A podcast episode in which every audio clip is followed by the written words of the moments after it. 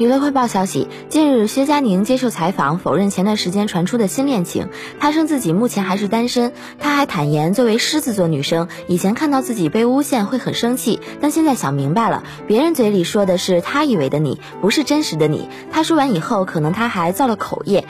被记者问，所以前段时间那个新恋情的新闻是假的？薛佳凝笑着回应说：“对我已经说完了。”早前薛佳凝被拍到穿着公主纱裙现身，被指发福明显，引发网友热议。